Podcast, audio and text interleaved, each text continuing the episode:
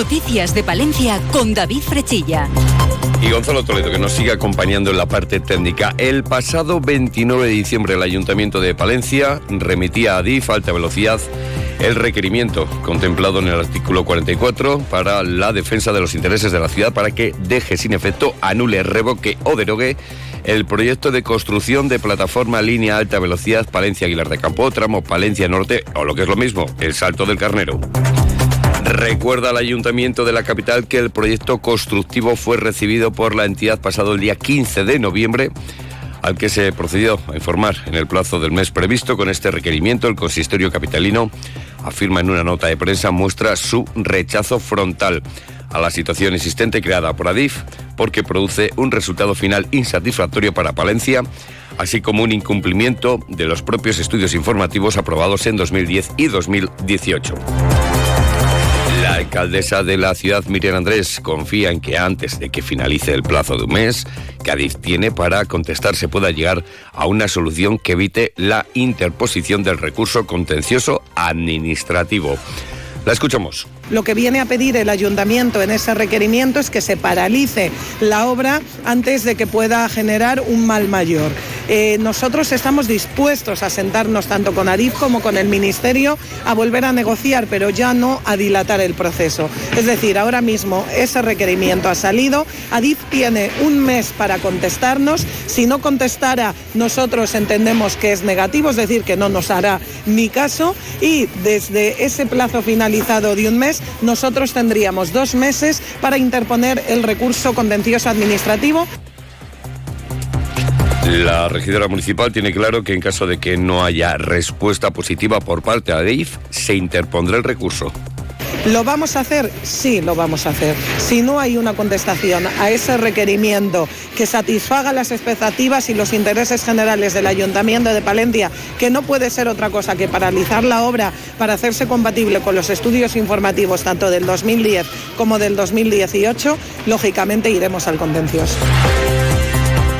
Y como han valorado esta decisión desde la plataforma en defensa del soterramiento, uno de sus portavoces, Pablo Polanco, muestra su satisfacción porque se ponga por escrito un aviso a DIF. Además, eh, eh, pone el acento en una fecha y la presentación del proyecto constructivo. Sí que nos llama la atención que el proyecto constructivo lo envía a DIF el 15 de noviembre al ayuntamiento, con lo cual solo ese hecho a nivel administrativo debería invalidar todo lo anterior. es decir, la ley del sector ferroviario eh, incide en que para iniciar una obra como la que está haciendo ADIF en Palencia tiene que haber enviado antes el proyecto constructivo a las partes, en este caso al ayuntamiento. Si eso se está haciendo ahora, 15 de noviembre de 2023, eh, ¿qué significa? Que todo lo que se ha hecho antes es ilegal, que es lo que hemos sostenido nosotros desde el primer momento. Pues ya lo pueden comprobar. Estrenamos año, pero bueno, pues las informaciones en Palencia siguen centrándose en algunos eh, temas de los que ya llevamos tiempo hablando. Uno de ellos, el soterramiento. Bueno, dentro de unos instantes les vamos a contar más noticias, pero lo que hacemos ahora es eh, conocer el tiempo. En estos momentos tenemos 9 grados en el exterior de nuestros estudios, aunque la sensación térmica es menor, concretamente 6 grados.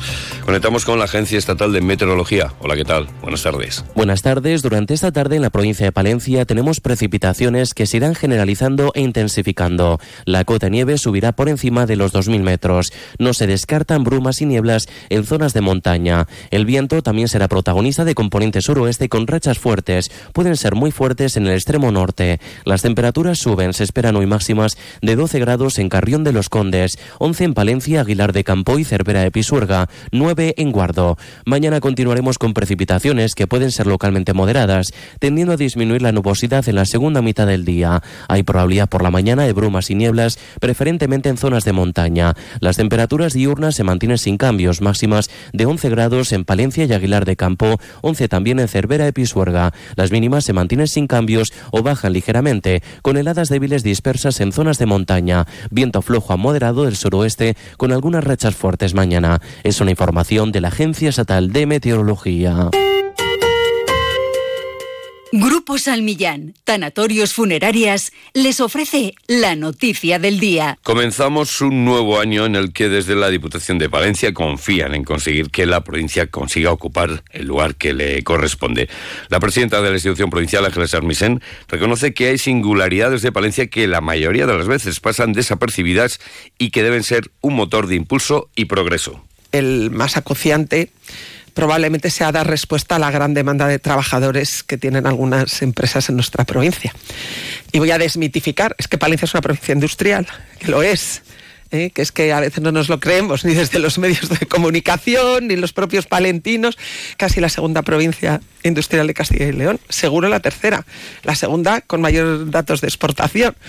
Hay una oferta de trabajo y que a veces, bueno, para eso te tienes que mover a lo mejor dentro de la propia y en el caso del Ayuntamiento de la capital, arranca el año con los presupuestos del 2024 pendientes de aprobación. La alcaldesa Miriam Andrés confía en que este año 2024 pues, sirva para ver un cambio notable en la ciudad. Señala que el primer año de legislatura debe servir para frenar la curva de despoblación o la mejora de la asistencia a las personas más vulnerables, aunque hay proyectos que confían en los que se avance de forma decisiva durante este nuevo año atraer alguna inversión potente en materia de empleo para la capital, poder atraer el talento que se nos marchó en algún momento con algunas políticas que iremos desarrollando a medio plazo y que Palencia se proyecte a nivel autonómico y nacional donde merece.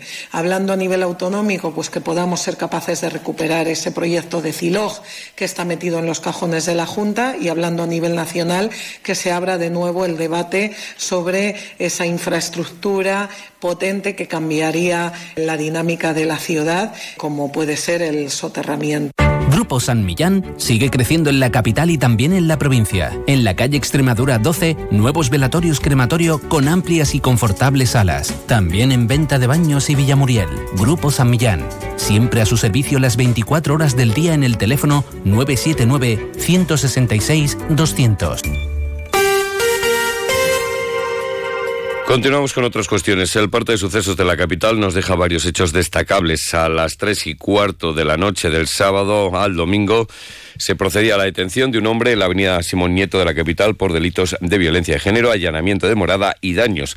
También destacar eh, que este fin de semana se intervenía en la calle mayor principal en una pelea que se estaba produciendo en un establecimiento comercial en el que una de las personas pues tenía que ser trasladada al hospital Río Carrión para ser atendida de sus lesiones, siendo detenidas otras cinco personas implicadas en la pelea. Y también hay que señalar eh, que la noche del día 31 se procede a la detención de un varón en la calle Marta Domínguez por los delitos de violencia de género, siendo trasladada la mujer al hospital Río Carrión para ser atendida de las lesiones que presentaba.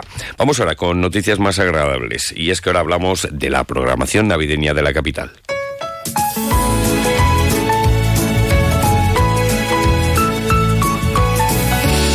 Y es que la Navidad afronta su recta final. En la capital palentina se suma una nueva actividad a su programación. La pista de patinaje instalada en la Plaza de la Inmaculada de la ciudad abría esta mañana sus puertas. Niños y mayores podrán así divertirse hasta el próximo día 7 de enero, en horario de 11 de la mañana a 2 de la tarde y de 5 de la tarde a 8, en una pista que posee unas medidas de 10 por 20 metros y está cubierta por una carpa para evitar el frío y las posibles lluvias de invierno. La misma tiene además en su interior moqueta artificial para facilitar los desplazamientos. La atracción pues cuenta con cerca de 200 pares de patines y tres deslizadores de apoyo infantil. Una pista de patinaje que está conformada por paneles de plástico encerados. Francisco Fernández, es el concejal de fiestas. Una fiesta ecológica era fundamental esto, pues nosotros creemos que esa sostenibilidad para, para el equipo de gobierno era muy importante y había que tener alternativa ecológica. Hay pistas ahora mismo prácticamente, ya todo el mundo está haciendo pistas ecológicas, el consumo eléctrico es cero, no es nada, lo estáis viendo que es sencillamente planchas de plástico enceradas para que deslicen y bueno, pero el ambiente lo generan igual y es sostenible que era muy importante. Recordamos eh, que el cartero real, seguimos hablando de la programación, estará hoy a las 5 de la tarde en la zona de la Plaza de la Marina y a las 7 estará en la Plaza del Cristo del Ótero. Además, a las 7 y media de la tarde El pasacalles Ángeles de la Navidad saldrá de la calle Mayor en dirección a la Plaza Pío XII para regresar realizando el recorrido a la inversa. Y de la Navidad en la capital a nuestro mundo rural. Onda Cero con el mundo rural palentino.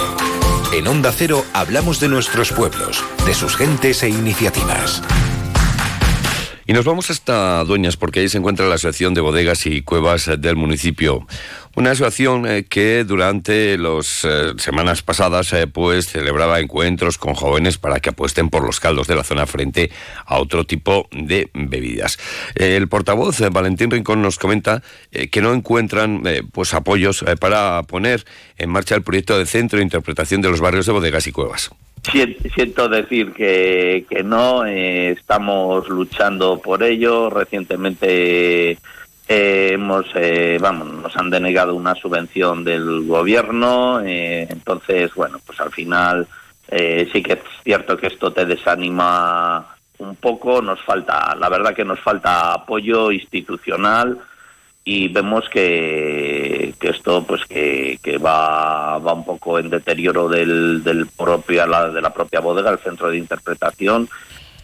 Además, sepa, nos vamos hasta la zona norte que IDE, la distribuidora de Iberdrola en España, ha concluido el proyecto de renovación de la subestación eh, transformadora de Guardo que mejorará la seguridad del personal de operación y mantenimiento y aumentará la calidad del suministro eléctrico del municipio y de otras poblaciones de la montaña palentina, como son Alba de los Cardaños, Campo Redondo de Alba, Cardaño abajo, Cardaño de arriba, Guardo, Intorcisa, La Lastra, junto a las Heras de la Peña, Mantinos, Muñeca, bueno, en definitiva, diferentes localidades. Se van a beneficiar 7.300 clientes. Y en Barruelo les contamos eh, que la exposición de Mónica Linnelli se puede disfrutar en la Casa del Pueblo hasta el día 30 de enero, eso sí, con cita previa, llamando al teléfono 606 68 04 60. 606 68 04 60. Nos vamos, llegan las dos, les dejamos con las noticias de España y el resto del mundo y recuerden a las dos y media la actualidad, las noticias de Castilla y León con Lucía Barreiro. Buenas tardes.